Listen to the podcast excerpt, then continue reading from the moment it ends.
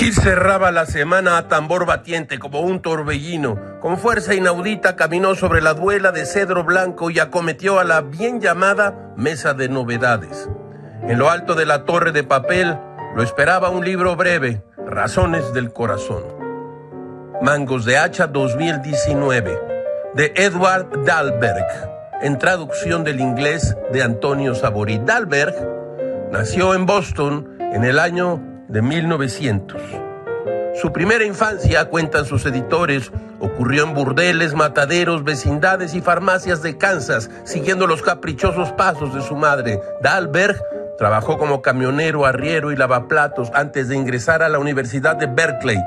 Los años de miseria y abandono marcarían su carácter soberbio y mezquino. Murió en 1977. Su prosa es uno de los secretos mejor guardados de la literatura norteamericana del siglo XX, dicen sus editores. Hill pone en esta pantalla algunos de los aforismos de este escritor. Escuchen ustedes.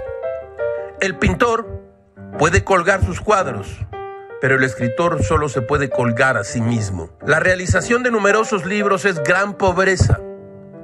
Ahora escuchen este otro. No hay una sola alma que no tenga que mendigarle a otra, ya sea una sonrisa, un apretón de manos o una mirada de entendimiento. El hombre se encierra en sí mismo cuando no tiene nada que dar. O bien, escuchen ustedes este.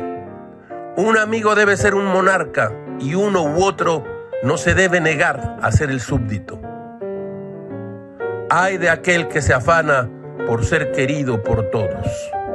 Todo todo es muy raro, caracho, como diría, como diría el mismo Dalberg.